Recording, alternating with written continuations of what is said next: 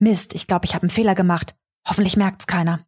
War kein Fehler, war ein Aussetzer. Wie Aussetzer im Unternehmen, dafür haben wir hier keinen Platz. Doch, haben wir Platz. Und wir brauchen sogar Platz. Und zwar brauchen wir vor allem Platz für Irrtümer. In dieser Folge geht es um eine Fehlerkultur in der Gesellschaft und im Unternehmen, die richtig viel voranbringen kann. Erfahre mehr, in was für eine Psychodynamik dranhängt an Fehlern und Irrtümern und was der Unterschied ist zwischen Fehlern und Irrtümern und warum es Irrtümer braucht. Viel Spaß in dieser neuen Folge. Herz und Herz und Hirn. Herz und Hirn, der Podcast für dich und Deine neue Arbeitswelt. Mein Name ist Nele Kreisig. und ich bin Stefan Lappinat. Die beiden leiten das HR Performance Institut in Freiburg im Breisgau. Gemeinsam mit ihrem Team entwickeln sie Organisations- und Führungskulturen, in denen der Spagat zwischen Kennzahlenfokus und Menschlichkeit gelingt. Herz und Hirn. Und bei den Entscheidungen jeden Tag in dieser neuen Arbeitswelt geht es genau um diesen Zweiklang. Das heißt Herz Menschlichkeit, Wertschätzung, Empathie, und Hirn. Produktivität, Kennzahlenfokus, Strategie. Es geht dabei um nachhaltig, kluge und menschliche Entscheidungen zu treffen. Herz oder Hirn. Was braucht's? Meistens beides. Herzlich willkommen zu dieser neuen Folge zum Thema Fehlerkultur mit Herz und Hirn. Schön, dass du wieder dabei bist. In dieser Folge gucken wir auf das Thema Fehler. Wir werden damit starten, warum wir eigentlich an einer Welt voller Fehler gar nicht mehr vorbeikommen, warum wir uns mitten in einer Fehlerwelt befinden, warum das Thema Fehler für jeden von uns, egal in welcher Position, in welcher Rolle, in was im Unternehmen wir sind, total wichtig ist. Und wir werden uns natürlich damit befassen, was sind eigentlich Fehler. Wir werden so ein bisschen differenziert draufschauen, was für Unterschiede gibt es in so einem Begrifflichkeitsfehlercluster. Und natürlich, das ist uns ja auch mal ganz wichtig in diesem Podcast, möchten wir euch am Ende nochmal, ja, Tipps und Hinweise geben, was du selbst tun kannst, um so den Umgang mit dir und Fehlern und den Umgang mit anderen und Fehlern zu verbessern, wenn du das möchtest. Und auch im Unternehmen, wo es so um eine Fehlerkultur im Team oder im ganzen Unternehmen gehen kann. Genau. Und das Thema Fehler, das liegt uns deswegen am Herzen, weil es uns tatsächlich umgibt. Dieses Thema Fehler machen, du hast es ja gerade angesprochen. Fehler machen ist was total Menschliches. Und lass uns doch mal drauf gucken, warum ist dieses Thema für dich tatsächlich jeden Tag relevant? Why? Warum ist das nützlich? Ja, du kannst dir selber gerade mal überlegen, was dir spontan durch den Kopf geht, wenn du an, wenn du an Fehler denkst und wann Fehler passieren. Und vielleicht ist dir gerade ja ein Beispiel eingefallen, wo du, du warst in irgendeinem Thema unterwegs gewesen, du hast vielleicht einen Vorgang, den du normalerweise eins zu eins bewältigen kannst, plötzlich klappt der nicht mehr. Fehler, vielleicht habe ich auch eine Matheaufgabe. Mathe ist auch so ein Klassiker für Fehler. Was fällt dir spontan ein zum Thema, haben Fehler gemacht? Mir fällt spontan ein, äh, wir haben so eine Einkaufs-App, wo wir reinschreiben, was es zum Einkaufen gilt, in, wenn jemand das nächste Mal einkaufen ist. Und der Klassiker ist für mich so ein Fehler im Sinne von, hä, hast du die Fenchelsamen nicht mitgebracht? Weil es ist ja hier in der App abgehakt. Und dann so ein, hm, ja, ist abgehakt, aber habe ich irgendwie doch nicht im Einkaufswagen gehabt. Ne? So, hä? Verstehe ich nicht. Was für ein Fehler, ne? So Alltagssachen einfach, ne? Oder ich ähm, möchte irgendwas erledigen und vergesse es und dann ist es einfach nicht gemacht oder Fehler in der E-Mail, Fehler in der Korrespondenz, in der Kommunikation. Also ich finde, wir sind ja im Alltag ständig von Fehlern umgeben, die wir selber machen und die uns bei anderen auffallen. Naja, aber jetzt gibt's ja schon Bereiche, also wenn ich jetzt irgendwie so an, an das Thema Bank denke, so Finanzbereich oder, oder, oder ein Steuerberater oder äh, Behörde oder eine Klinik, Operationen, da muss ich zugeben, dieses Thema Fehler finde ich da jetzt eher so nur so mittel, mittelgut. Ja, klar, machen wir uns nichts vor. Mm, Da, wo Menschen sind, passieren Fehler. Ne? Wobei ich auch der Meinung bin, da, wo Maschinen sind, da passieren auch Fehler. Aber ich glaube, das ist ein ganz wichtiger Punkt, dass wir nicht davon ausgehen sollten, und das wünsche ich mir irgendwie für die Gesellschaft, dass wir frei von Fehlern sind. Und ich finde jetzt gerade, ich meine, jetzt haben wir Januar, Februar, ich sage gerade Januar, Februar, weil ich gerade nicht genau weiß, wann wir die Folge veröffentlichen. Im Februar wird, wird sie veröffentlicht werden, 2021. wenn wir gerade mal so ein bisschen gucken, was so in der, in der Politik, ähm, in der Gesellschaft gerade los ist, so in Bezug auf Corona-Pandemie und wie viele Fehler und Schuldzuweisungen es dort gibt. Man auch ganz klar sagen muss, ähm, ja, ohne jetzt zu politisch werden zu wollen, aber auch mal da drauf geschaut in einer Situation, die es so vorher noch nicht gegeben hat, wo Menschen einfach ausprobieren und nach, ja, jetzigen Wissensstand, der eine Minute später schon wieder ganz anders sein kann, Entscheidungen treffen. So einfach mal so ein bisschen gucken, ne, wie, wie gehen wir eigentlich mit, mit Fehlern um, die wir alle jeden Tag tun und die auch unser Umfeld jeden Tag tut. Und ja, auch in, jetzt hast du gerade so von Operationen und von Banken gesprochen. Natürlich ist in der Bankenwelt eine Null zu viel oder zu wenig, eine Aussage oder drei Nullen zu viel mhm. oder zu wenig, ganz klar. Und dieses Thema, wie gehe ich mit Fehlern um, wird besonders dann relevant, wenn wir in Bereichen sind, wo Fehler, und wir reden noch nachher darüber, dass es eigentlich, eigentlich gar nicht um Fehler handelt, aber wo Fehler ein ganz wichtiger Teil des Lernens sind. Wir haben schon immer wieder diese VUCA-Welt thematisiert. Also dieses Volatile, das heißt ganz viel Bewegung drin. Das Thema Komplexität und da, da ist dieses U für Unsicherheit drin. Das heißt, dass wir in einer VUCA-Welt hm, Fehler machen, weil es eigentlich keine Fehler sind, ist total normal. Das Thema digitale Transformation, Digitalisierung, wenn Unternehmen versuchen, ihre Prozesse umzustellen, neue Produkte zu entwickeln, sich auf Felder begeben, die sie vorher noch gar nicht begangen sind. Das Thema Change, das Thema Innovation, Neues auszutesten. Das heißt, es gibt ganz viele Felder im Unternehmen, die ja Fehler wahrscheinlicher machen. Und genauso wie es fürs Unternehmen gilt, gilt es auch fürs Private. Also vielleicht hast du, vielleicht stehst du zum ersten Mal davor, keine Ahnung, du willst dir dein erstes Auto kaufen. Oder du kaufst eine Wohnung. Oder du kaufst ein Haus. Und denkst so, boah, ich habe noch nie eine Wohnung gekauft oder ein Haus. Oder, oder, ein, oder ein Lippenstift. Ja, selbst da. Selbst da. Also es müssen es gar nicht so groß machen, ne? Ähm. Dieses Thema, ähm, ich habe noch nie Geld angelegt, außer meinem Sumsi-Sparbuch. Das Sumsi-Sparbuch.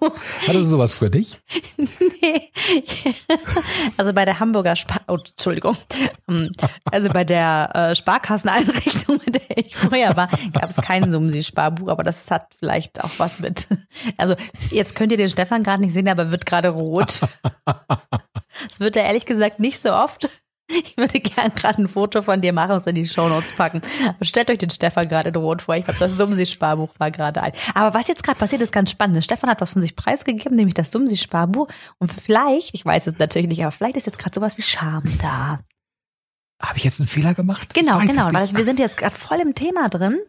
Denn ich weiß gerade gar nicht mehr, worüber du geredet hast, aber was mir gerade dazu einfällt zu dem Sumsi-Sparbuch und deinem roten Gesichtsausdruck, ist das ja das ganze Thema Fehler eigentlich wir so in, in, in so in zwei Kategorien packen können. Ich glaube, das, was Stefan, was du gerade sagtest, wir haben allen ist klar, dass wir für eine Innovationskultur, dass wir für Fortschritt Fehler brauchen, um neues, neue Felder entdecken zu können, um überhaupt auf neue Ideen zu kommen, um neue Produkte zu entwickeln. Also ich glaube, dass wir kognitiv alle sehr klar verstanden haben, dass Fehler wichtig sind, um voranzukommen.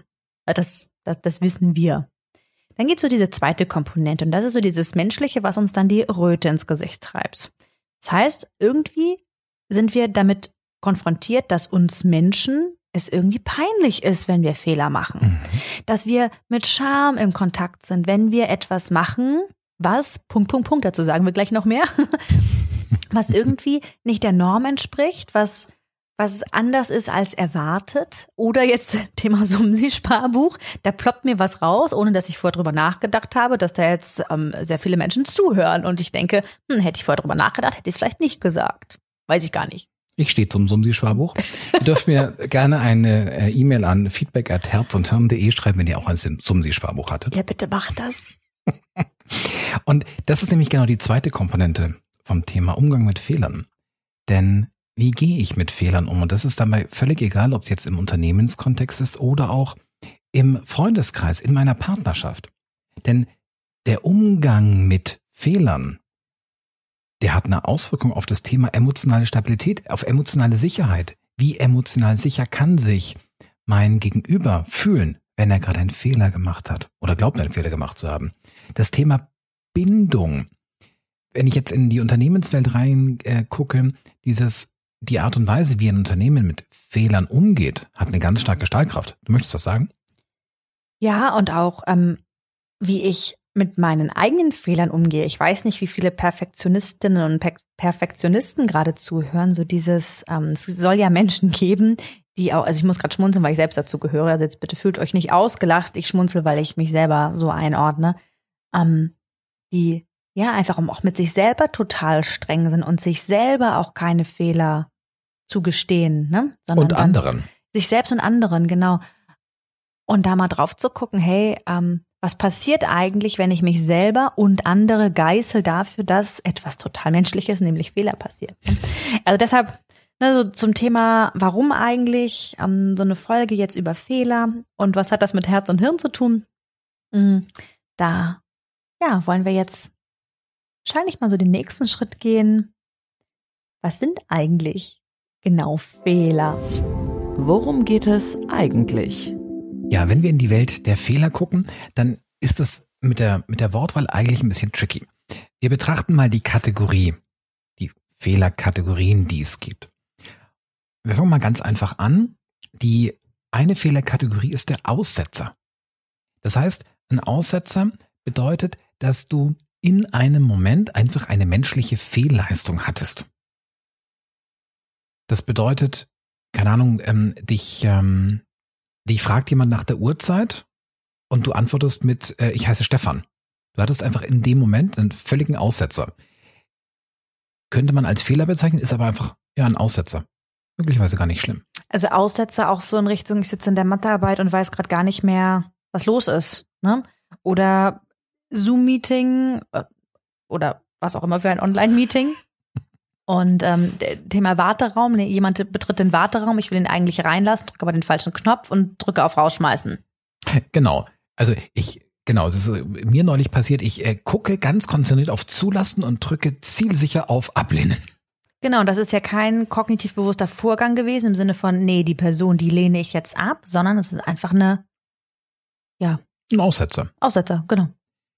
Spannend ist auch das Thema Missgeschick. Zum Thema Missgeschick fällt mir was ein. Ich habe neulich einen Topfdeckel. du lachst schon.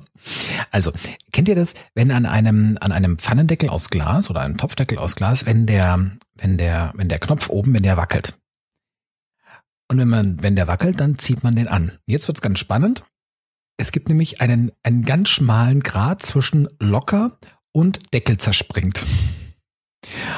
Und ich wollte genau auf diesen Punkt kommen und ich habe den Punkt verfehlt. Auf jeden Fall macht es Zing und der Deckel zersprang. Ein klares Missgeschick. Das heißt, hm, ich, also ich bin in der Lage, eine Schraube zu drehen. Ich habe auch kognitiv umrissen, was da alles dranhängt, aber ich war einfach in dem Moment nicht geschickt gewesen. Ich habe mir jetzt ein Missgeschick unterlaufen.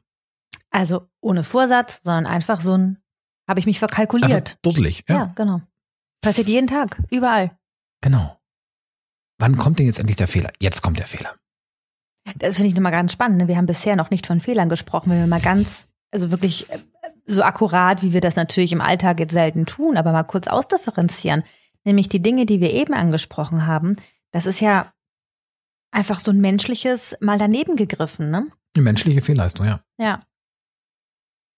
Der Fehler wenn wir jetzt nochmal im, im Detail drauf gucken, dann wird als Fehler häufig ein absichtlicher Verstoß gegen etwas bezeichnet. Also, das heißt, ich weiß, in der Straßenbahn gilt Maskenpflicht. Ich weiß das und ich ignoriere es. Und das ist ein ganz wichtiger Punkt. Ich mache es absichtlich. Nicht, ich habe es vergessen, ich habe meine Maske zu Hause vergessen oder oder da, wobei, das ist wieder was anderes. Ich habe meine Maske vergessen, steige trotzdem ein. Ich habe verdödelt, sie aufzusetzen, weil ich am Telefonieren bin oder was auch immer. Ne? Also wirklich ein vorsätzliches, ich weiß, ich soll das hier tun, weil es einfach gerade Pflicht ist, tu es aber nicht. Oder ich sehe und weiß, hier ist Geschwindigkeitsbegrenzung 50 kmh. Ich weiß das, ich sehe es, war aber 70. Genau. Und wieder auch wieder als bewusster Akt, also nicht im Sinne von, ich habe es übersehen, ich war, war gerade am Telefonieren, sondern Es ist ein bewusster Akt, so im Vollbesitz meiner geistigen Kräfte. Der Fehler. Die vierte. ja? Ich, ich, mhm. Sorry, das, da muss ich noch mal kurz was zu sagen, weil das hat mir, also ich muss dazu sagen, das ganze Thema Fehler ist total Stefans Spezialgebiet, nicht weil er so viele Fehler macht, sondern weil er da einfach sich viel, viel besser auskennt in dem ganzen Thema Fehlerkultur und da ja auch schon, ja, viele coole Vorträge zu gehalten hat und ich lausche da immer ganz äh, gespannt. Ähm, für mich ist ehrlich gesagt die Erkenntnis, dass ein Fehler diese vorsätzliche Tat mit sich bringt, was total verblüffendes. Also für mich war das völlig neu dass wenn wir über Fehler sprechen, wir eigentlich darüber reden, dass jemand was mit Absicht gemacht hat. Mhm. Und wenn wir jetzt mal, gleich, ja, ja. und wenn wir jetzt mal ganz kurz gucken, wie viele ähm, Momente in unserem Umfeld, sei es im Privatleben oder auch in der Unternehmenswelt, wir als Fehler bezeichnen, die aber, in, wenn man mal auf diese Kategorien drauf guckt, weil der Vorsatz fehlte, gar keine Fehler sind, sondern Missgeschick oder ein Irrtum waren, dann finde ich das ganz schön ganz schön erschreckend mhm. und würde mir wünschen, deshalb hoffe ich, dass viele diese Folge hören, ne, weil wir damit ja total ungerecht sind. Auch uns selbst gegenüber. Uns selber und auch was ich anderen gegenüber tue, ja. ja. Du hast gerade den Irrtum schon angesprochen, denn das ist tatsächlich die, die letzte total spannende Kategorie. Von einem Irrtum reden wir, wenn wir etwas Neues tun und wir haben eine Annahme. Und die Annahme geht einfach nicht auf. Das heißt, und das ist ein ganz wichtiger Unterschied, das heißt, ich, also in voller Absicht handle ich in eine Richtung, weil ich davon ausgehe, dass das funktioniert. Sonst würde ich es nicht tun. Darin habe ich mich aber geirrt. Es funktioniert nicht. Es hat nicht die Wirkung, die ich hatte. Und Irrtum, das ist eine hochgradig spannende Kategorie, weil diese Irrtumskategorie, die brauchen wir im Thema Innovation. Ja im Thema, wenn wir über VUCA-Welt nachdenken, über dieses Thema Digitalisierung, weil wir uns auf neues Gelände bewegen. Und die Unterscheidung, die ist elementar wichtig für mich selber auch für andere, weil ich unterschiedlich damit auch umgehen sollte. Wir haben jetzt gerade den 24. Januar und in Deutschland geht gerade ein unglaublicher Hype ähm, über diese Clubhouse oder Clubhouse-App. Und ich habe in der letzten Woche dort ein äh, war ich in einem Raum, wo es ähm, unter anderem auch um so ein bisschen Start-up-Mentalität ging. Und da habe ich mal wieder gehört, wenn man sich das mal überlegt, wie viele Ideen, wie viele Start-ups, wie viele Projekte werden überhaupt was. Die Zahl fand ich total krass, so jedes Zweihundertste. Jedes Zweihundertste. Und wenn wir jetzt nicht mit Irrtümern irgendwie wertschätzend umgehen, dann können wir nie auf die 200 kommen. Also dann, dann kann man auch sagen, dann kann ich es gleich lassen, weil 200 ist irgendwie eine krasse Zahl. Ja. Mhm. Und deswegen ist diese Begrifflichkeit Fehler oder auch Fehlerkultur sprachlich eigentlich missführend. Denn wenn wir mal drauf gucken, wir könnten sagen, es geht um eine Diskrepanz, es geht um eine Abweichung. Eine Abweichung zwischen soll und ist. Also, mein, ähm, mein Soll war, der, ähm, der Topfdeckel ist fest. Mein Ist war, der Topfdeckel ist nicht mehr existent in der Form. Also eine Abweichung, Diskrepanz entweder zwischen einem Soll und einem Ist. Eine Matheaufgabe, 5 mal 4 ist nicht 19, Soll ist. Oder auch eine Diskrepanz in einer Erwartung. Also das heißt, wir haben ein neues Produkt und wir, wir glauben, dass Facebook der richtige Werbekanal ist. Deswegen knallen wir x tausend Euro in Facebook-Werbung und merken, nee, wir haben uns geirrt. Ja. Und das ist ein ganz, das ist ein ganz spannender Punkt. Es geht nicht darum, dass wir ganz klar auf dem Tisch hatten, 90 Prozent unserer Kunden sind bei LinkedIn. Das ist jetzt bitte als Beispiel beides zu verstehen. Ähm, und obwohl wir es wussten und da entscheiden wir uns für die falsche Plattform, das wäre ein Fehler gewesen, sondern wir wissen nicht, welcher Kanal funktioniert. Wir versuchen eine bestmögliche Entscheidung zu treffen, haben uns aber geirrt. Das heißt, wenn wir es vielleicht hinkriegen, als Oberbegriff zu sagen, es geht nicht um Fehler, sondern es geht, ähm, keine Ahnung, es geht um ein äh, Diskrepanzereignis. Sehr, sehr sperriges Wort. Aber damit würden wir diese Kategorisierung, dass es nämlich auch ein Aussetzer sein kann, ein Missgeschick sein kann oder ein Irrtum, damit würde die möglich werden. Ich finde grundsätzlich den Begriff Fehlerkultur mit dem ganzen Wissen äh, total blöd. Wir haben, ähm, ich weiß nicht, ob ihr das wisst, ähm, wir machen ja einmal im Monat machen wir so einen Fuck-Up-Lunch, wo ähm, Stefan zusammen mit ja, Menschen, die schon mal gescheitert sind, mhm. ähm, ja, um darüber reden, was passiert ist, um einfach auch in der Gesellschaft einen Beitrag dazu zu leisten, dass es irgendwie salonfähiger wird, über ja, Missgeschicke, über Fehler zu reden. Und da wird auch mal wieder diskutiert, dass das Wort Fehlerkultur eigentlich total falsch ist, weil Fehlerkultur würde ja bedeuten, wenn wir jetzt mal auf diese ganzen Begrifflichkeiten drauf gucken, dass es darum geht, wie wir umgehen mit Momenten, wo jemand vorsätzlich etwas anders macht, als es gedacht ist. Und das ist ja Quatsch. Gleichzeitig ist dieses Wort Fehlerkultur irgendwie schon total stark. Deshalb ja. möchten wir jetzt, wenn wir von Fehlerkultur sprechen, möchten wir dieses ganze Cluster an Begriffen, die wir jetzt gerade erklärt haben, damit meinen und nicht, was ich eigentlich schade finde, aber wir haben uns trotzdem dafür entschieden, weil es einfach schon so, der Begriff schon so gesetzt ist. Eigentlich müssten wir eher von einer Kultur des Irrtums, ne, von einer Kultur des Missgeschicks sprechen und weniger von einer Fehlerkultur. Wir bleiben dennoch beim Begriff, meinen damit aber das ganze Cluster, über das wir gerade geredet haben. Ja. Und am wenigsten sogar den eigentlichen Fehler. Weil den der, den, den, genau, den bewussten, ich habe mich kognitiv dazu entschieden, jetzt etwas nicht so zu machen, wie man es von mir will. Oder wie, ne, wie auch immer. Das ist ja eigentlich das, was am seltensten in der Unternehmenswelt oder auch so im Privaten passiert. Sondern es sind ja eher die Irrtümer und Missgeschicke, die uns auch emotional dann mit Anstrengungen und mit Scham und dem ganzen spannenden Gefühlen, die es dann so gibt, wenn wir damit in Kontakt sind. Genau. Und jetzt könnte man ja sagen, ja, naja, Mensch, ja, das, dann ist es ja total einfach. Also, ähm, das konnte ich nicht wissen, da habe ich mich geirrt, also alles easy. Die spannende Frage ist, warum ist dieses ganze Thema, jetzt nenne ich es mal Diskrepanzereignisse, warum ist das eigentlich psychologisch so herausfordernd? Warum warum bringt es uns Menschen ganz oft in, ja, einfach auch echt schwierige Situationen? Was ist die Komplexität dahinter? Und in meinen Vorträgen starte ich gerne mit so einer Folie. Da steht drauf, Fehler machen einsam.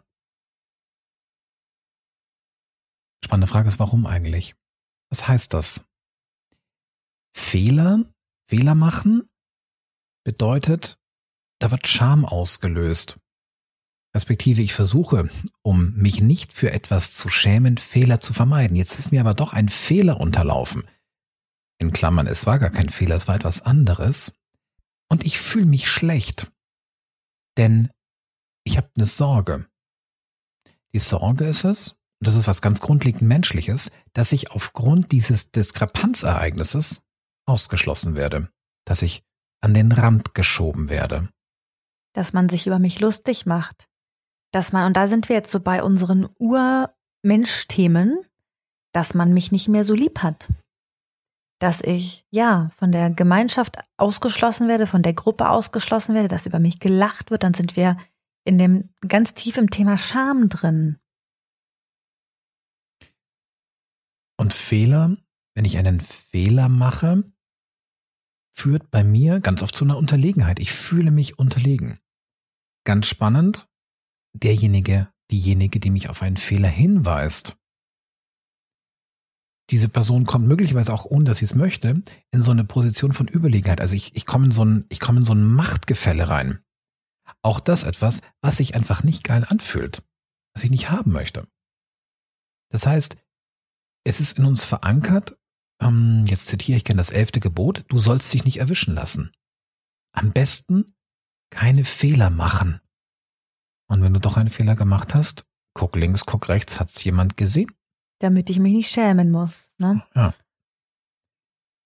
Schade, ne? Und jetzt wird's halt richtig gruselig, weil was ist denn die Konsequenz von Fehlern, die vertuscht werden? Ich kann aus den Fehlern nicht lernen. Ja, sie passieren immer und immer wieder. Und das ist sowohl für fürs Private als auch fürs Berufliche total also total schwierig. Also machen wir mal so ein einfaches Beispiel. Also angenommen, wir würden zusammen kochen und während wir kochen, würde ich mm, den Kümmel statt die Fenchelsamen für die Tomatensauce nehmen. Es muss jetzt nicht so nah an der Realität dran sein, aber wenn du möchtest, kannst du das auch. Und jetzt wird es total spannend. Ähm, jetzt ist das, das Schöne am Thema äh, Kümmel und Fenchel ist, man kann ihn schmecken. Aber das Spannende wäre jetzt, also angenommen, ich hätte mit der Soße etwas angestellt, dass sie jetzt einfach irgendwie total ätzend schmeckt und man, man könnte aber nicht herausschmecken, was es ist. Ich meine, klar, wenn es Salz ist oder Kümmel, das schmeckt man. Ich glaube, ihr merkt schon, dass Fenchelsamen bei uns echt eine Bedeutung haben, von der Einkaufsliste bis zum Kochtopf. So, also das heißt, mir geht ein Essen in die Grütze, das passt sogar, und ich kann nicht reproduzieren, warum. Es schmeckt irgendwie merkwürdig und ich kann nicht reproduzieren, warum. Das heißt, das Risiko, dass mir der gleiche Fehler wieder unterläuft, ist einfach sehr, sehr hoch. So, und das jetzt mal auf Prozesse in Unternehmen gesprochen, ne? Also was, warum passieren Fehler? Und da auch mal drauf geguckt, dass es meistens ja die Prozesse sind, die schuld an Fehler im Unternehmen sind und viel weniger der Mensch. Weil irgendwo was nicht richtig dokumentiert ist, weil irgendwo eine Aufgabe nicht richtig erklärt wurde, weil die Zusammenhänge nicht verständlich sind, weil nicht die komplette Verantwortung übergeben wurde, sondern nur so ein Teilaspekt mit zu wenigen Informationen. Ne? Da mal drauf zu schauen, was für, wenn ich wenn ich mir nicht die Mühe mache, drauf zu gucken, wo der Fehler herkommt, um die Chance zu haben, es zu kommunizieren, äh, zu, ne, zu mhm. analysieren und dann zu schauen, dass das anderen nicht nochmal passiert, dann wird's halt jetzt auch mal so ganz ökonomisch betrachtet richtig teuer. Ne? Mhm. Tomatensauce ist auch schon blöd, weil es schmeckt nicht und spätestens beim zweiten Mal nervt's dann auch. Aber da jetzt mal so in die Unternehmenswelt geguckt, wird's, wenn wir in Wettbewerbsfähigkeit denken, wird's dann eng, ne? Weil es einfach Zeit kostet, Geld und verdammt viel Motivation. Ja. Ne, das macht ja dann so einfach gar keinen Spaß. Wenn ich mitkriege, dass der Fehler, der hier gerade passiert ist und wo vielleicht eine ganze Abteilung jetzt mega Stress mit hat, in der Nachbarabteilung vor drei Wochen passiert ist und ich das nicht mitgekriegt habe und wir deshalb, weil es nicht kommuniziert wurde, diesen gleichen Mist jetzt nochmal machen, das kann ja richtig, richtig frustrierend auch einfach für die Teams werden. Ne? Und wenn du Glück hast, sind es nur drei Wochen und nicht drei Monate. Und ja. mal in Euro gar nicht ausgedrückt. Ne? Also das Ja, also wichtig drüber reden. Jetzt ist natürlich dieser Punkt, wenn in uns irgendwie gespeichert ist, hm, Fehler sind mit Scham behaftet, Scham fühlt sich echt blöd an, ähm, rede ich lieber nicht drüber. Das heißt, wir müssen uns richtig, richtig dazu zwingen, damit überhaupt rauszugehen. Und da wird's jetzt halt total spannend, mal auf so Kulturen zu gucken, wie, wie sieht's bei uns in der Familie eigentlich aus? Wie gehen wir in der Familie mit Fehlern um? Wie gehen wir bei uns im Team mit Fehlern um? Wie gehen wir im Sportverein mit Fehlern um? Wie gehen wir, ne, also jetzt mal so die Lebensbereiche, die so da sind, was für eine Fehlerkultur herrscht denn da im Sinne von, ist hier ein Raum, wo ich das ansprechen darf?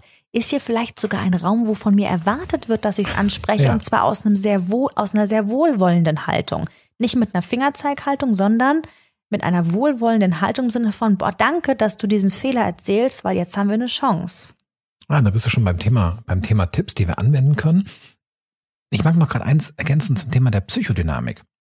Gibt ein schönes Zitat von Georg Christoph Lichtenberg, der sagt, jeder Fehler scheint unglaublich dumm, wenn andere ihn machen. das heißt, und das ist was total Menschliches, bei Fehlern anderer schließen wir tendenziell auf den Charakter naja, das ist halt jemand der, das ist halt jemand die. Punkt, Punkt, Punkt. Witzigerweise bei uns selber nicht. Das heißt, wenn wir selber, wenn uns selber ein Missgeschick unterläuft, dann wissen wir auch, dass es ein Missgeschick ist, weil A, wir wissen, dass wir normalerweise anders handeln würden und B, wir kennen den Kontext, in dem das geschehen ist. Machen wir mal ein einfaches Beispiel. Mm, ich komme zu spät zum Meeting gar nicht schlimm, weil ich habe nämlich mitbekommen, weil ich stand nämlich in dem Stau, es gab einen Straßenbahnunfall und die Straße war gesperrt, deswegen total schlüssig, dass es gar nicht so schlimm ist, zu spät zu kommen, weil ich war ja einfach chancenlos gewesen. Das heißt, zum einen nehme ich es mir selber nicht so zu Herzen, weil für mich ist es ja total schlüssig erklärbar. Es hat wenig mit meinem Charakter zu tun, sondern viel mit dem Kontext spannenderweise, was ist denn jetzt, wenn jemand anderes zu spät kommt? Jetzt könnt ihr einfach mal selber überlegen, wie oft ist euer erster Gedanke, naja, wird bestimmt einen guten Grund geben, Komma das. Oder ist eher der Gedanke, ah ja, klar. Wie tickst du da so? Mm, Also ich muss dazu sagen, dass Pünktlichkeit einer meiner sehr Mhm. hohen Werte ist. Ne? Das heißt, ich bewerte Menschen, die zu spät kommen, aufgrund meines Wertesystems per se erstmal als gegen mein Wertesystem handelnd. Ja? Ähm, deshalb ist das ganz spannend, dass du ausgerechnet mich fragst, weil das für mich echt ein Thema ist. Das weiß auch jeder bei uns im Team. Und wenn ich selber, also es gibt ja so Situationen, wenn ich mal zwei Minuten zu spät im Meeting bin, dass es dann schon so heißt, "Äh, was ist mit Nele los, ne? Weil ich da das ist einfach was, was mich irgendwie ausmacht, was ich selber gerne bin und deshalb auch von anderen erwarte. So. Und um deine Frage zu beantworten, wenn ich mit Unpünktlichkeit von anderen konfrontiert bin, dann gehe ich selber sehr schnell in die Negativbewertung und ich, ähm, ich denke seltenst bis nie, dass das jemand fahrlässig mit Absicht, was jetzt in der in, in dieser Begrifflichkeit der Fehler wäre, macht, sondern ich denke eher in Fahrlässigkeit, in ähm, ja, hätte man doch wissen können, dann muss man halt die Straßenbahn früher nehmen. Also diese ganzen, ne, aber so bin ich irgendwie auch aufgewachsen. Das ist einfach ein ganz großer Teil von mir. Ich denke sehr schnell, wenn jemand zu spät ist, in, da kommt, bei mir passieren da aber auch manchmal so Sachen wie, da kann sich jemand nicht organisieren, da gehe ich, also so eine Bewertungsschleife da, dafür bin ich anfällig, was dieses spezielle Thema angeht. Das muss ich schon sagen. Aber du hast völlig recht. Ähm, es ist, wäre viel schöner, wenn ich mit so einem Ansatz reingehen würde, hey, die Person wird schon einen Grund haben. Das Witzige an der Sache ist, wenn, wenn Nele mal zu spät kommt, weil das passiert tatsächlich auch mal, dann Aber schon sehr selten. Das, äh, natürlich, also, der, also ich kann mich eigentlich gar nicht dran erinnern, in den letzten 30 Jahren, das ist jemals. und wenn sie denn mal zu spät kommt, dann, und das ist total spannend, weil das, das zeigt auch genau diese Dynamik, dann macht sie ein ganz großes, oh mein Gott, das tut mir leid. Und Ja. alle so, Es sind nur drei Minuten. alles gut. Und ich habe sowas zum Beispiel, ich merke das so bei technischen Sachen. Ich bin, mein Vater hat einen Computerladen, ich bin mit ganz viel Technik groß geworden. Das heißt, es gibt für mich ganz viel grundlegend technisches Verständnis. Und da merke ich dann zum Beispiel, dass es mir, dass es mir dann schwerfällt zu verstehen, dass jemandem ein, ein Missgeschick passiert. Oder ein Aussetzer. Das ist für mich dann so völlig far away. Wir hatten gerade so ein lustiges, ähm, ein lustiges Thema mit unserer Podcast-Ausrüstung, denn wir haben in einem Kabel einen Kabelbruch. Ich hoffe, er macht sich nicht gleich bemerkbar. Aber wir bewegen uns extra nicht. Wir haben gesagt, es wird schon klappen, wenn wir hier einfach ganz still halten. Genau. Und wenn ich, und logischerweise, Life Story, wenn ich jetzt drüber nachdenke, ähm, wie oft ich mit meinem Vater Diskussionen hatte, wie man Kabel auf, hörte wie, wie ich spreche, wie man Kabel aufwickelt, damit es keinen Kabelbruch gibt, bin ich dann völlig fassungslos, wie sowas sein kann. Und ich habe in meinem ganzen Leben noch nie mit einem Kabelbruch zu tun gehabt, geschweige denn, dass ich schon mal einen analysiert hätte oder jetzt irgendwie wüsste. Also genau das ist hier gerade passiert. So, so in die Richtung, ja, irgendwie Podcast-Equipment blöd zusammengepackt. Ich sage, hä, das mache ich die ganze Zeit schon so und ich habe überhaupt gar nicht verstanden. Also für mich absolut Missgeschick, Irrtum. Ich weiß es nicht, wo das jetzt reingehört, aber mir fehlt da einfach Wissen. Ich, Kabelbruch. Ich kann mich an kein technisches Gerät erinnern, wo ich in meinem Leben schon mal einen Kabelbruch hatte. Siehst du, jetzt kannst du einen Strich machen der Liste. Okay, ihr seht, dieses Thema, dieses Thema hat ganz viel, hat ganz viel Dynamik und deswegen merken wir auch, dass dieses Thema Umgang mit Fehlern dazu zu stehen ist. Es rumpelt gerade bei uns ganz fürchterlich im Hintergrund. So, da sind wir wieder. Ähm, ja, es hat gerade kurz gerumpelt. äh, Der Hund hat etwas Aufmerksamkeit gefordert. Ah. Jetzt sind wir wieder da. Und ähm, wir haben irgendwie geglaubt, dass wir noch wüssten, wo wir gewesen wären, wenn wir jetzt wieder auf äh, Aufnahme fortsetzen drücken, was nicht so ganz der Fall ist. Deshalb ähm, wollen wir jetzt direkt zum nächsten Punkt übergehen. Wir waren mit dem, wir waren mit dem What waren wir, ich gucke hier gerade so auf unseren Spickzettel, auf unsere Mindmap, da waren wir durch, denn, und wir gehen jetzt tatsächlich zum, ja, wie kann ich denn jetzt damit besser umgehen? How? So kann's funktionieren. Die Frage ist ja jetzt, was kann ich machen, so als Mensch, um mit mir selbst und auch mit anderen irgendwie ja zu einer guten Fehlerkultur zu kommen. Also einer ähm, Diskrepanz-Umgangskultur quasi. Ja, genau. Okay, also lass uns mal unterscheiden. Das eine, da reden wir tatsächlich über dieses Thema, was kann ich als Mensch tun? Also wie kann ich, ähm, Diskrepanz-Umgangskultur als Kompetenz entwickeln. Das Und- ist das Gute daran, ne? Also das kann man lernen, das ist lernbar. Wenn du jetzt selber gerade merkst, boah, mir fällt das irgendwie schwer, mit mir selbst und mit anderen mit Fehlern gut umzugehen, das ist die gute Nachricht, man kann es lernen. Die vielleicht nicht so coole Nachricht ist, ja, es kann ein bisschen anstrengend werden, aber das ist ja immer beim Lernen so. Genau, und tatsächlich geht es um dieses Thema Toleranz und die Herausforderung ist, dass das, was du anderen gegenüber vielleicht zeigen möchtest, musst du auch für dich selber entwickeln. Und ich muss gerade mal einen Schluck trinken. Rede ich einfach mal weiter.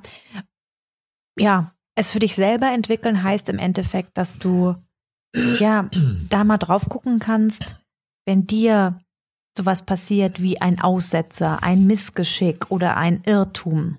Ja, von den Fehlern im klassischen Sinne will ich jetzt gerade gar nicht so doll sprechen, weil die sind ja sehr bewusst gemacht. Wie gehst du mit dir um? Schämst du dich? Bist du sauer auf dich? Bist du wütend? Bist du entsetzt, dass dir so etwas passiert ist? Hast du diese Sorge, um wieder zur Scham zu kommen? Hast du die Sorge, dass du jetzt ähm, in der Gruppe, sei es im Team oder auch im Freundeskreis, in der Familie, dass du nicht mehr so gemocht wirst, dass die dich jetzt blöd finden, dass da einfach auf dich ein schlechtes Licht fällt, weil dir etwas sehr Menschliches passiert ist? Oder gehst du wohlwollend mit dir um, weil du weißt, dass du ein Mensch bist, passieren dir solche Dinge und dass du es nicht böse gemeint hast, dass du es nicht, ja, also das, wie, die Frage ist, wie gehe ich eigentlich mit mir selber um, wenn mir Mhm. sowas passiert? Und das finde ich einen ganz ähm, wichtigen Satz, äh, da wirklich drauf zu gucken, wenn ich mit anderen eine gute Fehlerkultur entwickeln möchte, dann gucke ich doch erstmal, wie gehe ich eigentlich mit mir selbst um. Und da, glaube ich, können wir uns alle immer wieder so reflektieren und das könnte auch mal so ein, so ein Tipp sein für die Woche, die vielleicht vor dir liegt, dass du mal schaust und vielleicht jeden Abend irgendwie vorm Schlafengehen mal guckst, ist mir heute ein Fehler passiert und bewusst jetzt hier wieder das ganze Clusterfehler gemeint, ne? Auch ein Missge- Diskrepanzerlebnis. ja, ich finde das Wort leider so furchtbar, Hm. deshalb kann ich es gar nicht sagen. Ähm, also alles, ne, Missgeschick, Irrtum, alles, was da jetzt so reingehört, ist das passiert? Wie bin ich damit umgegangen? Wie bin ich gar nicht im Sinne von mit anderen gesprochen, sondern was, was ist so, wie habe ich zu mir geredet im Stillen? War ich wütend? War ich wohlwollend? War ich traurig? War ich wohlwollend? Also wie habe ich mit mir selber geredet? Das könnte so eine Reflexion sein, die du mal machen kannst, um da mal zu gucken, was eigentlich so deine eigene Fehlerkultur mit dir ist. Und wichtig ist, peinige dich da nicht zu sehr selber. Das heißt, wenn du, dir fällt was runter, ja, dann ist es auch völlig okay, wenn dir ein Fluchwort ähm, ent, entfleucht und wenn du, wenn du kurz sauer bist. Die Frage ist, musst du dich wirklich peinigen? Und die Antwort ist ganz oft, nee, musst du nicht. Also das heißt, akzeptier Fehler einfach als Teil des Lebens. Wichtig an der Stelle ist auch, ja, eine gewisse Offenheit zu sich zu behalten, es dennoch weiterzumachen. Und da gibt's immer dieses wunderbare Beispiel. mm, Also ah, dieses Thema Diskrepanzerfahrung, das haben kleine Kinder, wenn sie anfangen laufen zu lernen. Ihr stellt euch mal vor, ihr selber. Zum ersten Mal habt ihr irgendwie wackelig euch an der Hand von Papa, Mama, Oma, wem auch immer oder dem Schrank hochgezogen und rums hat ihr da gelegen. Weil dieses, dieses ganze Ding mit Gleichgewicht und so viele Gliedmaßen koordinieren, das ist irgendwie, also ihr seid brutal gescheitert. Und glücklicherweise bist du nicht sitzen geblieben und dachtest so, nee, also das mit dem Laufen, das klappt, das ist eh nicht so meins. Und es ist ja auch nicht peinlich. Ja, Ne? Also dieses Thema Scham, das wird tatsächlich erst sehr viel später entwickelt. genau. Und deswegen, ja, da dran zu bleiben. Ein weiterer wichtiger Punkt für einen guten Umgang mit dir und mit anderen ist es, hört sich jetzt ganz blöd an, die Mühe anzuerkennen, die Mühe zu wertschätzen.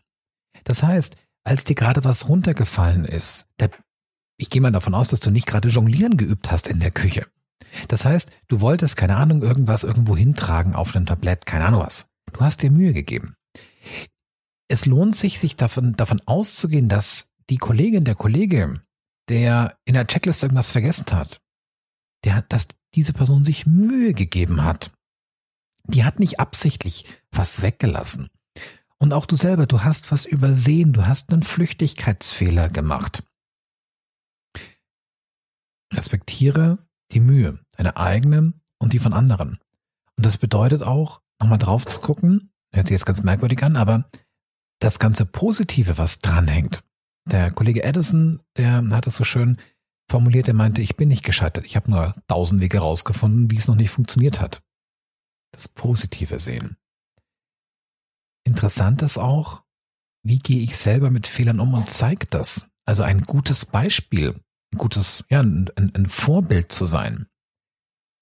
Schaffst du es im Freundeskreis zu sagen, Mensch, ich habe das und das versucht, hat nicht geklappt. Im Unternehmen zu sagen, Mensch, ich dachte ABC, hat nicht geklappt. Ein Irrtum. Oder auch mh, hm, dieses Thema Fehler, ja, ja, war, ne, war ein Prozessschritt, dachte, dass der nicht so wichtig ist, dass, dass ich den mal auslassen kann. War blöd gewesen. Und in dem Moment, wo wir selber es schaffen, uns hinzustellen und zu sagen, ja, war nicht clever. Damit geben wir auch anderen die Möglichkeit, ja, Fehler sichtbar zu machen. Und das ist genau der Punkt, denn der nächste Punkt ist, aus Fehlern zu lernen. Was nicht sichtbar ist und wird, das ist nicht, das ist nicht reflektierbar, das ist nicht ähm, verbesserbar. Das heißt, Menschlichkeit zu akzeptieren, Fehler zuzulassen, Fehler sichtbar zu machen, um aus Fehlern zu lernen. Du atmest ja, schwer? Ja, ich atme schwer. Also erstmal atme ich. Und ähm, ich glaube, die, die gefühlte Schwere kommt gerade daher, weil ich glaube, dass da wirklich sehr viel Kraft drin ist, wenn wir alleine dieses, ja, mit mir und anderen das Thema über Fehler sprechen, wenn wir das irgendwie auf unsere Tagesordnung holen, wenn wir das sichtbar machen. Mir ist gerade, hast du mich gerade beim Schweratmen erwischt, ähm, ein Buchtitel eingefallen. Ähm, diejenigen, die mich schon ein bisschen kennen, wissen, dass ich mit äh, einem Satz einen sehr spannende einen sehr spannenden Trigger selbst erlebt habe. Ähm, die wunderbare Tijen Onaran hat ein Buch geschrieben, das heißt, wer nicht sichtbar ist, findet nicht statt. Übrigens ein fantastisches Buch, was mit diesem Thema jetzt hier gerade überhaupt nichts zu tun hat. Ich empfehle es trotzdem gerne. Ähm, und wenn wir das mal auf Fehler übertragen, ein Fehler, der nicht sichtbar ist, findet nicht statt. Natürlich findet er trotzdem statt, so wie auch die Person, die nicht sichtbar ist, stattfindet. Aber jetzt mal weitergesponnen heißt das ja, dass es vertuscht wird, ne? Dass etwas nicht, nicht stattfindet im Sinne von, wir können daraus nichts machen. Und ähm, ich fand das gerade schön, Stefan, wie du sagtest, vielleicht auch mal im Freundeskreis anzufangen, über sowas zu sprechen, damit das irgendwie normaler wird. Wie cool wäre das denn? Und das sind gerade so die Gedanken, die ich dabei habe, wenn wir eine Gesellschaft hätten, wo es einfach völlig normal wäre, nicht nur über diese verdammten Erfolge zu reden und da sind wir irgendwie total gut drin, uns irgendwie auf die Brust zu klopfen und zu sagen, das habe ich alles erreicht und das habe ich alles gemacht. Auch in Social Media, das ist ja ein absoluter Fake-Platz, ja, wo wir Filter auflegen und äh, irgendwie sagen, was alles toll ist. Aber wie viel Schweiß, wie viele Fehler, wie viel mal hingefallen, wie viele Fehlentscheidungen, wie viel verbranntes Geld, wie viele verbrannte Emotionen, das zeigt ja irgendwie niemand. Und das fände ich so schön, wenn wir irgendwie dahin kämen. Und da, glaube ich, hat einfach jeder Mensch, jede Person, und dabei ist es mir völlig wurscht, in was für einer Position, was im Unternehmen, ob ich selbstständig bin, ob ich was auch immer bin, völlig, völlig egal, hat jeder so eine große Möglichkeit, dann gesellschaftlichen Beitrag zu leisten, nämlich über das zu reden und wenn jeder von den Zuhörerinnen und Zuhörern, die gerade den Podcast hören, vielleicht nächste Woche in Social Media ein Posting macht über etwas, über ein Missgeschick, über ein Irrtum, über einen Fehler, den ich gemacht habe, so können wir, das wäre lass uns mal so eine, so eine ähm, Fuck-up-Story, Social Media Parade starten. Das finde ich voll die gute Idee gerade, dass einfach wir so meinen, meinen Fail des Monats oder so. Mhm. Ah, das lass uns mal machen. Das ist auch eine super, super Überleitung dieses, wie kann ich generell damit umgehen? Denn vielleicht fragst du dich auch gerade, wie kann ich in meinem Team sowas anregen? Und da ist ein ganz wichtiger Punkt, dieses Thema, wie kommunizieren wir über Fehler? Und ja, über Fehler zu sprechen, das heißt, kann ich wertschätzend darüber sprechen? Kann ich lösungsorientiert darüber sprechen? Kann ich, hm, es gibt bei der, in der Luftfahrt ist dieses Thema Umgang mit Fehlern natürlich ein total ja auch durchexerziertes Arbeiten. Und ähm, da gibt es zum Beispiel eine Systematik, dass Fehler, also dass quasi lustige Fehlerstories erzählt werden. Das heißt, man es ist irgendwo auch vielleicht auch wirklich ein tatsächlicher Fehler passiert und man versucht, den in eine fröhliche Geschichte zu kleiden. Nicht, weil der selber, weil der Fehler selber fröhlich ist, sondern weil es darum geht, den Umgang damit zu entkrampfen. Das heißt, dieses Thema, ähm, mein Fail der Woche in ein Meeting reinzubringen. Boah, ich sag euch, eine Sache, die ich diese Woche in einem Kundengespräch, die ich echt an die Wand gesetzt habe. Damit gebe ich auch anderen die Möglichkeit, genau wieder diesen Raum zu öffnen, was die an die Wand gesetzt haben. Und das Coole ist, wenn ich jetzt, keine Ahnung, ähm, und da habe ich das denen geschickt und da hat folgendes Feld gefehlt. Hat man doch diese Woche gehabt. Dann hat jemand anderes die Chance zu sagen, ah, warte mal, Stefan hat doch da, da war doch was, ich kontrolliere es nochmal. Und dafür gibt's mittlerweile auch so schöne Formate. Also ich finde auch hier ähm, möchte ich es wieder von der Rolle loslösen. Ja, ich finde, dass natürlich gerade so Geschäftsleitung, Führungskräfte, was so das Thema unternehmerische Fehlerkultur eine sehr große Vorbildfunktion haben und damit einen großen Multiplikator leisten können. Ne? Ich bin so mit den Führungskräften, mit denen ich in Kontakt bin und auch mit den Geschäftsführerinnen, Geschäftsführern immer wieder so am austarieren, wie viel ist möglich an. Ich stelle mich zum Beispiel in einem in einem Jahresmeeting auf die Bühne und spreche von Fehlern, die wir gemacht haben. Und ich erlebe da immer noch sehr hohes Zögern, weil diese Scham, dieses Ich in meiner Rolle, ich muss doch der unfehlbare Mensch sein, irgendwie immer noch da ist. Und ich finde es total cool, dass es da einfach mittlerweile Formate gibt, wo man auch sowas genau anders erleben kann. Es gibt ähm, Fuck-Up-Nights, wo über Scheitern gesprochen wird. Wir machen das Fuck-Up-Lunch, da packen wir euch auch nochmal in die Shownotes den Link dazu. Das ist immer der erste Mittwoch der erste Mittwoch im Monat, immer von 12.30 Uhr bis 13.30 Uhr, völlig kostenfrei, wo man einfach mal gucken kann, wie machen das eigentlich andere, wo ich erstmal im sicheren Terrain bin, weil ich vielleicht nicht bei mir im Unternehmen bin. Ähm, es gibt äh, ja einfach so viele Möglichkeiten, sich auf Bühnen zu stellen. Stefan hat, äh, packen wir euch auch in die Shownotes rein, hat auch mal in, in, in New York in so ein ganz kleines, eine ganz kleine Rede zum Thema eine ganz persönliche Scheiterstory. Ne? Und je mehr wir, glaube ich, sowas üben, damit rauszugehen und auch mal zu erfahren, und das ist das Geniale daran, zu erfahren, wie die Menschen darauf reagieren. Denn wenn wir über Scheitern, wenn wir über Fehler sprechen, passiert meistens was total Schönes. Wir werden als Mensch wahrgenommen. Mhm. Und wenn wir uns zeigen, ähm, ich weiß nicht, ob ihr die Podcast-Folge, ähm, wo es um Authentizität und Verletzlichkeit in der neuen Arbeitswelt geht, dann verlinken wir euch auch nochmal in den Show Notes. Jetzt bin ich hier gerade voll im Run. Ähm, wo, wo es einfach auch darum geht, ey Leute, zeigt euch doch mal ein bisschen menschlicher. Wir sind Menschen, wir wollen menschliche Begegnungen haben. Und wenn ich etwas von mir preisgebe, auch das, was ich falsch gemacht habe, dann gehen Menschen meistens damit total gut um. Ja, und genau dieser, dieser gute Umgang, denn oftmals heißt es, ja, Fehlerkultur, Fehler öffentlich machen. Wir wollen doch nicht, dass die Leute mehr Fehler machen. Das ist korrekt. Fehler als Verstoß. Aber wir brauchen eine Kultur, in der Menschen sich trauen, sich zu irren. Denn jemand, der sich traut, sich zu irren, hat vorher sich getraut, etwas auszuprobieren. Ja. Einen neuen Weg zu gehen, einen anderen Weg zu gehen, mutig zu sein. Und das ist es, was wir brauchen. Und was ich an der Stelle auch nochmal einen total, einen total spannenden Gedanken finde, wenn wir wenn wir einfach berücksichtigen, dass wir in einer teilweise wirklich wilden Welt unterwegs sind. Wenn ich zusage, wir kriegen das hin, dann ist das ganz oft eine unzulässige Vereinfachung von Realität. Denn wenn. Mach mal ein Beispiel bitte. Ich nehme mal so ein politisches Beispiel. Nehmen wir mal dieses Thema Abgasbehandlung.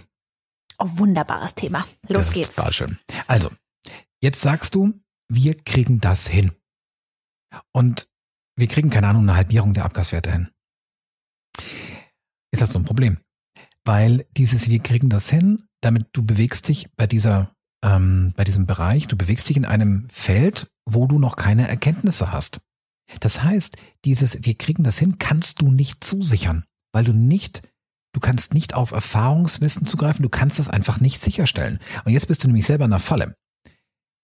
Denn wenn du merkst so, oh shit, es gibt doch mehr systemische Zusammenhänge, es ist doch deutlich komplexer, unkomplizierter als gedacht. Jetzt hängst du in der Falle dieser Zusage, wir kriegen das hin. Und guck selber mal, was der, was der Satz, wir tun unser Bestmögliches, was der für einen Unterschied macht. Nochmal, wir reden, wir reden über Aufgabenbereiche in, in einem unsicheren Gebiet. Also, wenn, wenn, wenn euer Banker bei einer Standard, bei einem Standard, bei einer Überweisung sagt, ähm, wir tun unser Bestmögliches, muss ich zugeben, hm, fände ich gut, wenn er sagt, wir kriegen das hin. Also bitte überweise 1000 Euro von A nach B. Das ist ein Standardfeld, das ist ein Standardprozess, das ist alles easy. Wenn es aber darum geht, keine Ahnung, einen, einen Impfstoff zu entwickeln, einen neuen Prozess zu etablieren, eine neue Management-Systematik einzuführen, wenn es darum geht, dass du vielleicht zum allerersten Mal ähm, dich mit Garten beschäftigst und einen Rasen auslegst oder keine Ahnung was. Dieses, wir kriegen das hin oder ich tue mein Bestes. Mm, bei mir ist dieses politische Beispiel gerade ein bisschen schwierig, weil es natürlich eine sehr populistische Aussage ist. Dieses, wir kriegen das hin. Und ich glaube, dass die Politik, in Klammern leider, auch genau davon lebt. Ne? Und da geht es natürlich, ich glaube, wenn wir uns eine Politik vorstellen, die weggeht von wir kriegen das hin, hin zu wir tun unser Bestes, ich glaube ich, würden wir uns wundern, weil wir das auch von Menschen erwarten. Ne? Das finde ich nicht gut, das finde ich auch nicht richtig, weil wir damit von Menschen etwas erwarten, was nicht menschlich ist. Ja, aber das ist ja etwas, wo der Mensch sich extrem nach sehnt. Ah, da sitzen Menschen und die kriegen das hin. Das heißt, ich kann mich entspannen. Deshalb glaube ich, dass das fast ein bisschen schwierig ist umzusetzen und gleichzeitig ja so den, auch das immer wieder zu hinterfragen, wenn ich jemandem nämlich vertraue, der, der oder die sagt, wir kriegen das hin, mhm. dann ist das, dann ist das mein Fehler. Mhm. Dann ist das mein Irrtum, dann ist das mein Missgeschick. Das ist eher ein Irrtum, weil ich etwas annehme und eigentlich gar nicht weiß, ob das realisierbar ist. Und die Person, die selber sagt, wir kriegen das hin, die wird das wahrscheinlich, ah, weiß man nicht, ne? Kann auch vorsätzlich sein, das zu sagen, wir kriegen es hin, obwohl ich eigentlich schon weiß, wir kriegen es nicht hin, dann wäre es wieder Kategorie Fehler. Mhm. Also da Vorsicht im Sinne von Erwartung, was andere angeht, aber ich glaube, dass auch hier wieder jeder einzelne Mensch die große Verantwortung hat, auf die eigene Sprache zu achten. Und ich kenne das auch von mir in meiner Rolle Führungskraft. Ich erwische mich auch dabei, wie ich im Team, weil auch das ich als meine Verantwortung empfinde, da ein auch motivierend zu wirken. Und wenn ihr den Podcast schon äh, ein paar Mal gehört habt, habt ihr auch mitgekriegt, dass diese Corona-Krise an uns jetzt auch nicht äh, irgendwie spurlos vorbeigeht. Ganz im Gegenteil. Ähm, auch dort sehe ich meine Verantwortung in einem realistischen, authentischen Sagen, wie es ist, gleichzeitig Mut geben. Und ich erinnere mich nicht daran, dass ich gesagt habe, Leute, wir kriegen das hin. Gleichzeitig möchte ich, dass genau das ankommt, ne? Und das ist schwierig. Mhm zu sagen, hey, wir tun alle unser Bestes und die Zeichen sehen sehr gut aus. Das heißt auch hier mit einem, mit einer positiven Aussicht bei gleichzeitigem Realismus, denn du hast vorhin von der VUCA-Welt gesprochen. Machen wir uns nichts vor. Also ich muss ganz ehrlich sagen, also ich tue mich schwer mitzusetzen, wie wir kriegen das hin. Wo ich selber ein absoluter Grundoptimist bin und auch total gerne Risiken eingehe. Gleichzeitig ist das, ja, genau, was wir, schwierig. Genau, dieses Wir kriegen das hin beschreibt ja das Ergebnis. Und dieses Wir tun unser Bestes beschreibt ja diesen, diesen Aufwand dahin. Und ich glaube, den kann man tatsächlich, und da kann man sich auch einfach voll dahinter stellen. Und naja, aber Menschen möchten ja nicht an Aufwand die Ergebnisse die wollen messen. Das Ergebnis Sie wollen, haben. es geht ja ums Ergebnis. Ist, ich finde es auch gerade, ich finde das Beispiel mit der Politik echt schwierig. Mhm. Weil da, da wird ja auch, gibt es Wahlversprechen, die auch Quatsch sind. Genau, es gibt welche, die du, genau, es gibt welche, die du einhalten kannst, weil du sie selber in deiner Einflusssphäre sind und andere, wo Ganz du, wenige. Genau, wo, wenn du völlig ehrlich wärst, sagen müsstest, wir tun unser Möglichstes damit. Problem, das will keiner hören. Oh, ich das, mag noch ich mal. finde das total spannend. Da sollten wir uns vielleicht mal mit Politikern drüber unterhalten, ähm, wie man mit dieser ja, mit diesem Schein eigentlich umgeht. Aber das ist ein anderes Thema. Okay, wir machen nochmal eine Sondersfolge Politik mit Herz und Hirn. Ich mag nochmal. Schöne ähm, Idee. Ich mag nochmal kurz mit dir, nochmal, ich mag nochmal kurz mit euch in die Luftfahrtindustrie gehen. Da gibt es nämlich nochmal ein schönes Learning. Und zwar Fehler, Diskrepanzereignisse sind nicht vermeidbar, sind aber auch kein Problem. Das, was ein Problem darstellt, sind sogenannte Fehlerketten. wenn es zu Unglücken kommt, dann hört man ja auch ganz oft, dass es eine Verkettung manchmal auch unglücklicher Ereignisse. Das heißt, das einzelne Versagen ist gar nicht das Knifflige. Das heißt, wenn es dir darum geht, jetzt nehme ich mal dieses Thema, ähm, dieses Thema Operationssaal. In dem OP-Saal sind zumindest heute noch zum größten Teil Menschen. Es gibt schon coole Roboter, aber es sind zum größten Teil Menschen.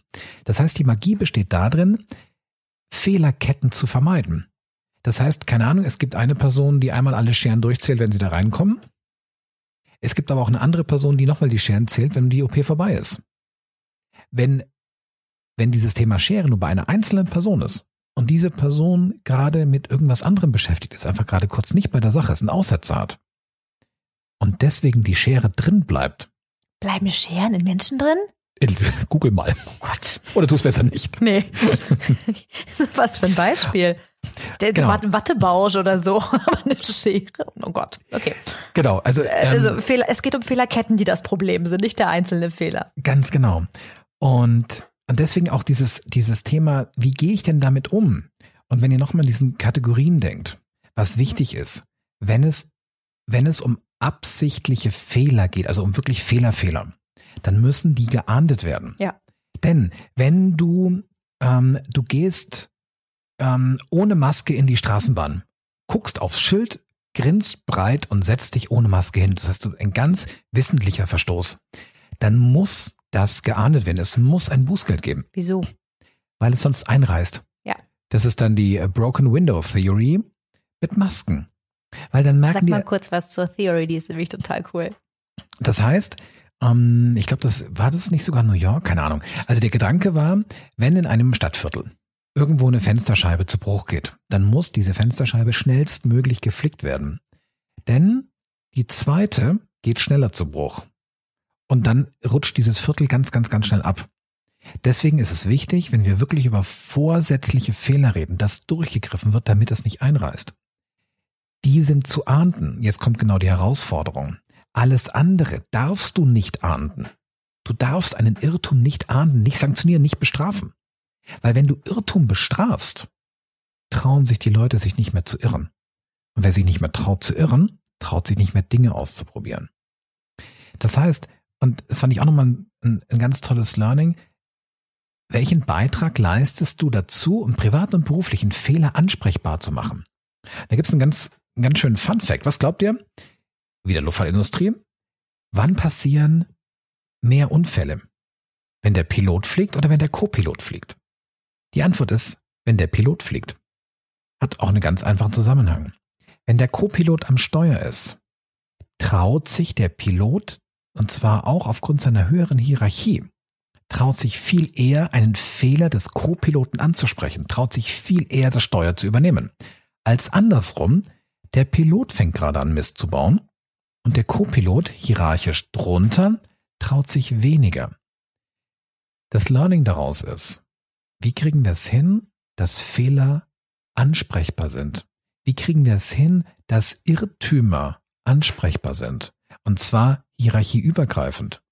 Wie kriegen wir es hin, dass ein Bereichsleiter einem Vorstand ein Feedback geben kann?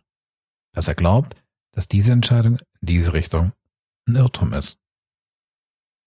Hast du noch mal einen Tipp, wie ich, wie ich da hinkomme an die Information, ob ein Fehler wirklich vorsätzlich gemacht wurde? Denn du hast ja völlig recht, es gehört geahndet im Sinne von, dass äh, wenn, wenn das einmal akzeptiert wird, dann reißt es irgendwann ein. Wie habe ich dann eine Möglichkeit, das rauszufinden, ob das jetzt ein Irrtum war, ein Missgeschick oder ob jemand wirklich vorsätzlich etwas gemacht hat, wobei er oder sie wusste, dass es das nicht soll oder wie auch immer oder gegen eine Regel verstößt. Total spannende Frage mir. Dazu fällt mir gerade die Geschichte mit den Gefängnissen ein. Ähm, es gab irgendein Interview und da meinte der, die Person, die da interviewt wurde, die sagte, Gefängnisse gibt es nicht wegen der Personen, die da drin sitzen, sondern wegen ihnen und wegen mir.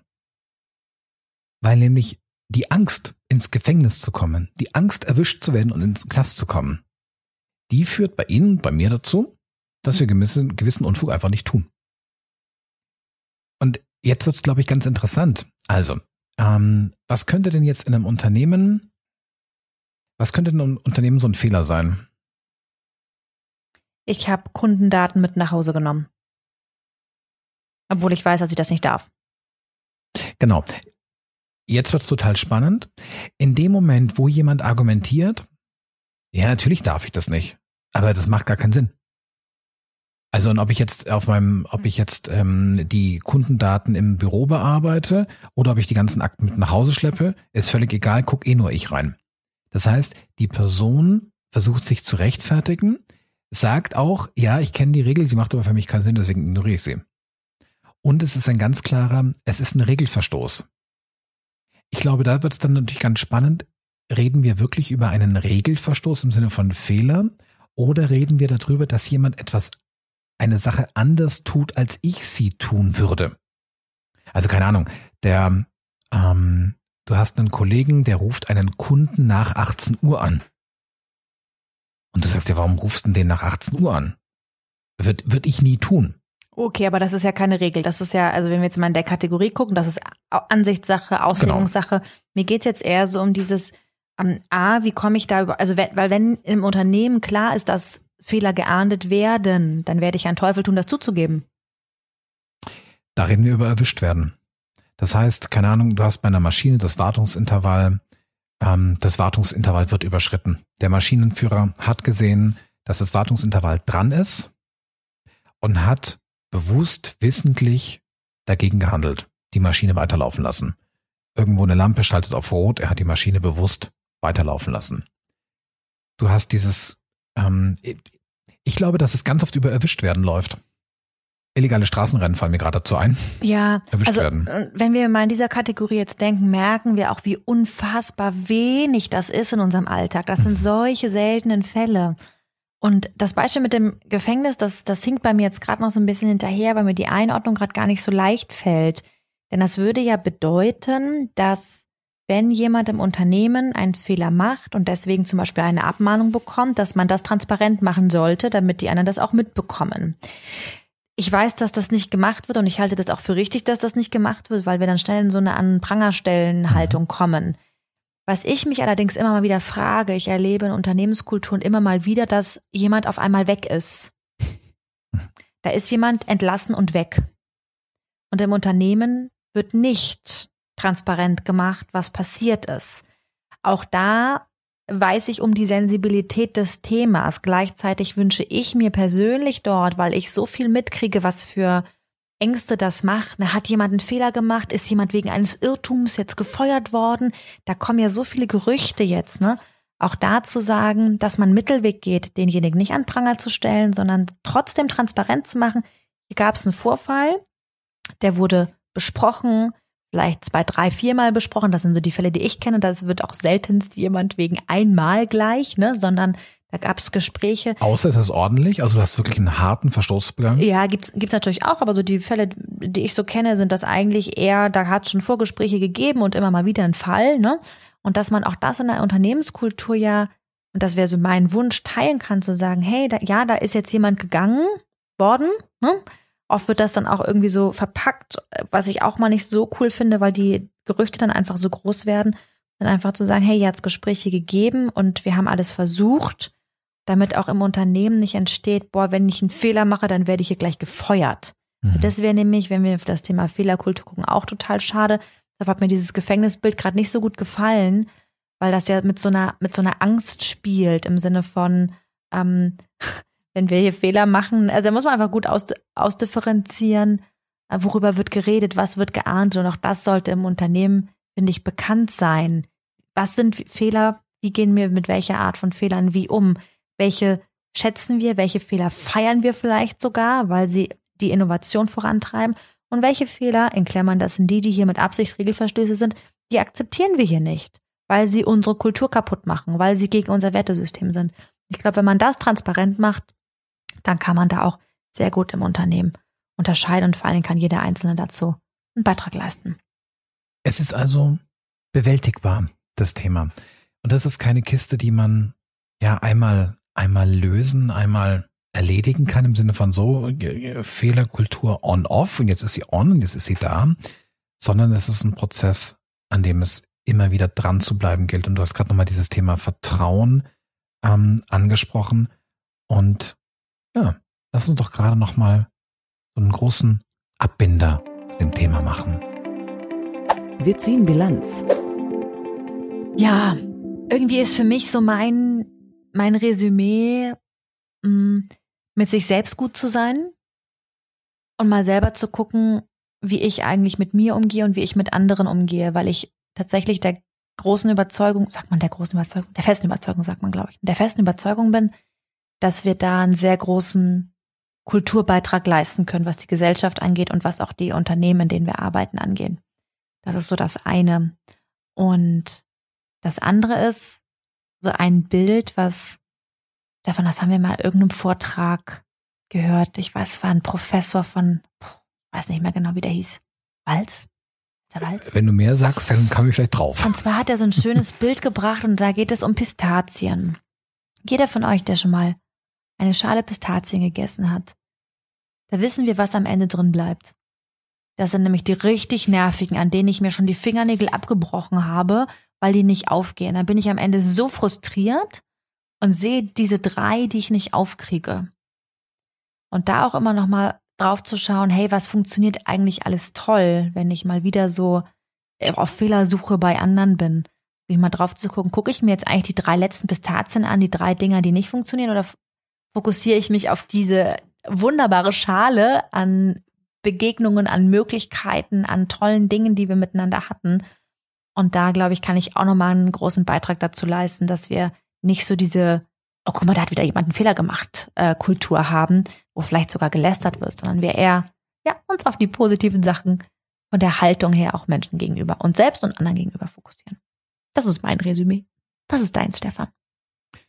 Ich glaube, ich mag genau diesen, diesen Haltungsaspekt aufgreifen. Und da haben wir mal von einem Kunden einen großartigen Satz, wie ich finde, gehört. Und die sagten, Schuld ist zuerst immer der Prozess.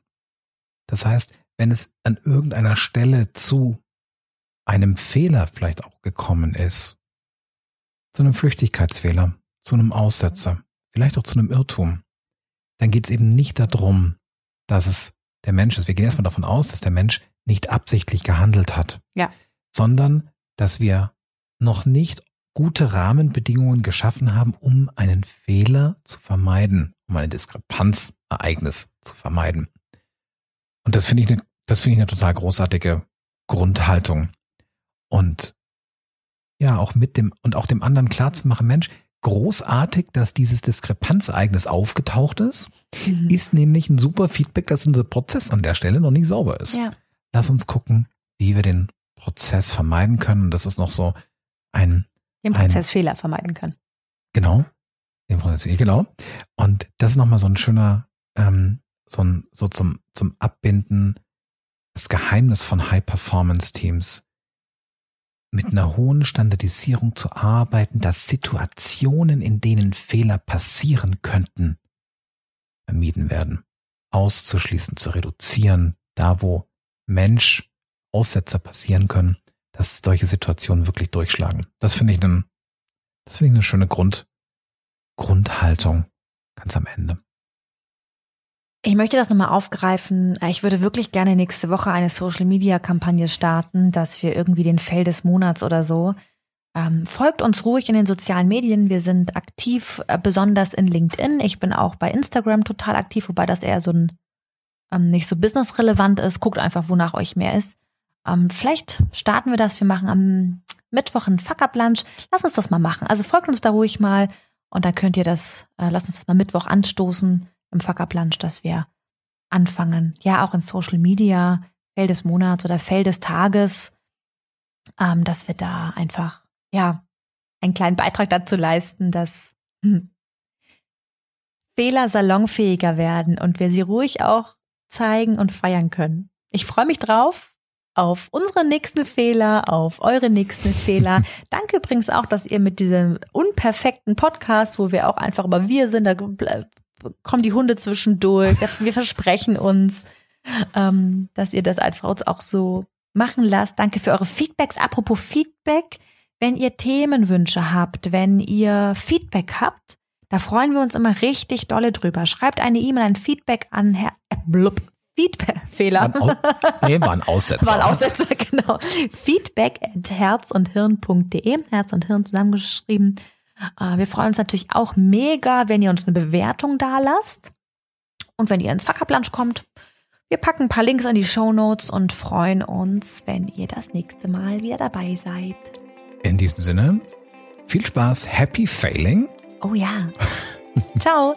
Bis dann.